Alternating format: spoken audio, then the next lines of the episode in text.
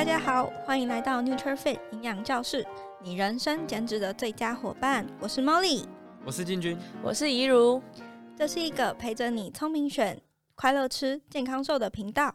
如果你想要一周花十分钟就了解营养、减脂的知识，欢迎订阅我们哦。那今天我们就要跟进军还有怡如来聊聊呃 NutrFit 创办的小故事。好像 NutrFit 创办的时候，你们还是学生时期。是不是因为当学生的时候实在太无聊了，所以就创了一个营养账号来做分享？我们学生的时候呢，即使还没创这个账号，然后我们那时候大三、大四就是要念书、考试、实习嘛。然后后来考试那一段时间，就是除了学习考试科目之外，对增肌减脂也很有兴趣。对，那像我自己是想要增肌，所以我就把自己学的用到。自己身上，然后去运动啊，去增肌，但是那时候都还没有创创立账号，对。然后一路是，我我就是想要增，我就想要减脂，然后。因为那个时候，其实国考的时候，想说每天都一直坐在书桌前面啊，然后一直读书，其实蛮烦的。然后有时候就休闲日就滑滑 IG，就开始看一些健身网红啊的分享。然后那个时候就觉得说，哦，这样不行，应该要开始来减脂一下。然后就因为国考的时候，其实时间也是非常规律的。那那个时候就想说，让饮食也一起来规律一下好了。然后就开始一起做，跟俊杰一起做一个增肌减脂的周期。然后看着看着就觉得哦，这好像其实蛮有趣的哦。然后就后来就开始有萌生想要自己创立粉砖的念头。听起来怡如跟进军两位是非常自律的两个人，在国考这么忙碌的期间，还会想要创一个账号来经营，而且分享的都是非常有用的营养小知识。诶，所以其实是因为念书没有那么认真。好哦，但现在 NutrFit 其实非常的成功，因为在 IG 上面啊已经有十八多万的追踪，而且呃 NutrFit 其实也帮助超过三百个学员成功增肌减脂了。然后我想问说，呃，营养师的路啊，通常就是进医院啊，或是那种团膳或是便当的公司，那你为什么会想要呃做这个账号，或是走一个跟别人不一样的路？那时候就是我们自己在做这个增肌减脂的时候，我们可能上网追踪网红，或者是查询这些资讯。那资讯很多也很杂，然后那时候也很少营养师出来分享或是统整这些知识。那所以我们就觉得说，哎，当我们考上之后，毕业之后，我们也想来和大家分享这个知识，然后把它整理得更好、更正确来分享给大家。然后让大家比较不会找到可能有错误的或或是会危害到健康的知识。那那时候其实没有想要把这个当职业，只是当单纯分享而已。对，但是后来就是粉丝开始上涨之后，然后可能我们有自己的合作案啊，或是工作项目之后，就真的太忙了。所以当兵之后退伍之后就没有。没有什么时间再去找正职工作，就直接先专心经营这个品牌和这个账号这样子。对，好，那这个账号其实是我跟进军有一起共同的经营。然后，其实我毕业之后是会，我那时候是先选择先去读研究所。那读研究所契机，其实就是因为我那时候没有很想要。纯粹读营养的研究所，想要钻研一些减重相关的呃相关文献等等。因为我们在大学四年的时候，没有很多的像像就是像一六八断食啊、生酮饮食等等的研究，还有一些呃老师上课可能也比较少提到。那所以那个时候我就想说啊，那在研究所的时候可以去在呃钻研一些相关的文献啊，然后再做更深入的研究。那以之后我可以跟就是民众啊一起。一起去讨论这这类的议题，而不是说就是一味的觉得这饮食就是没有没有那么好之类的。就是两位应该都有自己减脂或者是增肌的经验啊。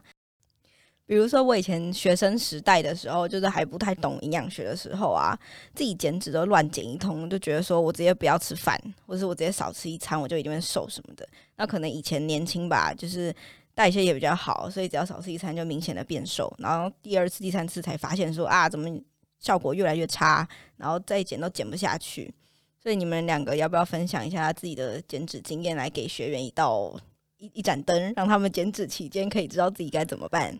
好，分享一下我的。那我的部分是增肌，对的心得。那我那时候遇到最大的困难就是吸收不好嘛，可能会比较常腹泻啊，或者是就是消化不良。那最大的问题就是我们增肌都会一直想要觉得说，一直加热量，一直塞热量就会变胖了。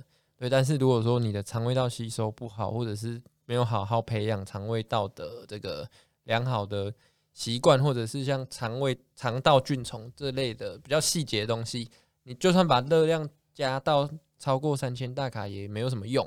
所以后来我失败之后呢，我就重新调整，我不是只有注意总热量，然后我还会把可能补充益生菌啊，或是把会对消化不良的食物排除。那这个。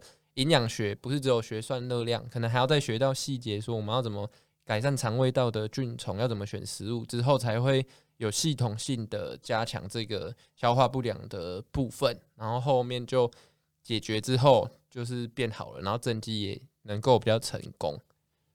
好，那我是减脂的部分，那。减脂的话，其实我跟茉莉之前也是一样，就是会常常会觉得说，要少吃一餐，然后就会变瘦等等的，然后也会觉得想说，呃，减脂是一定要吃的超级超级健康，然后就可能每天都吃水煮鸡胸肉啊，或水煮蛋这样子，都是以这样的观念下去做减脂。但是到后来的时候，就会发现说自己会很想喝饮料。那我自己是很就是原本是喜欢喝饮料的营养师，哈，可能大家就会觉得说，营养师怎么会喝饮料？但其实营养师也是人，也是会喝饮料的。然后可以跟大家分享一件事，就是到减脂后期的时候，有时候走在路上还会莫名其妙觉得。闻到奶茶的味道，反正然后就很想要喝饮料这样子，所以我觉得减脂就是最重要，你还是要安排一两餐，就是让自己放松，不要让自己就是陷入就是一个恶性循环，就是可能会想要突然想很想吃东西，然后就突然暴饮暴食等等的。所以如果你有计划性的去安排这些食物的话，其实也是会减脂成功的。营养除了做增肌减脂之外啊，它其实是非常有学问的。它其实应该在呃人生的每一个阶段都要照顾好，才能够真正的维持健康。所以进军养师要不要分享一下有关营养不同、有关人生不同阶段的营养学？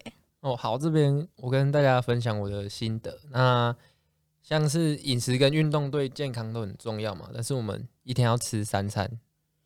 然后我们可能两三天才运动一次，所以其实饮食会伴随着你这个每一天，然后每个小时你都有可能会吃到食物。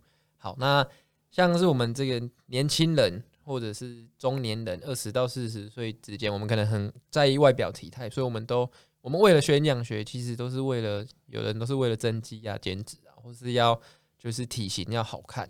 对，那这个是我们这一个阶段的追求。那像到我们到四十岁之后，我们可能会有慢性病的问题；然后到六十岁之后会有老化的问题。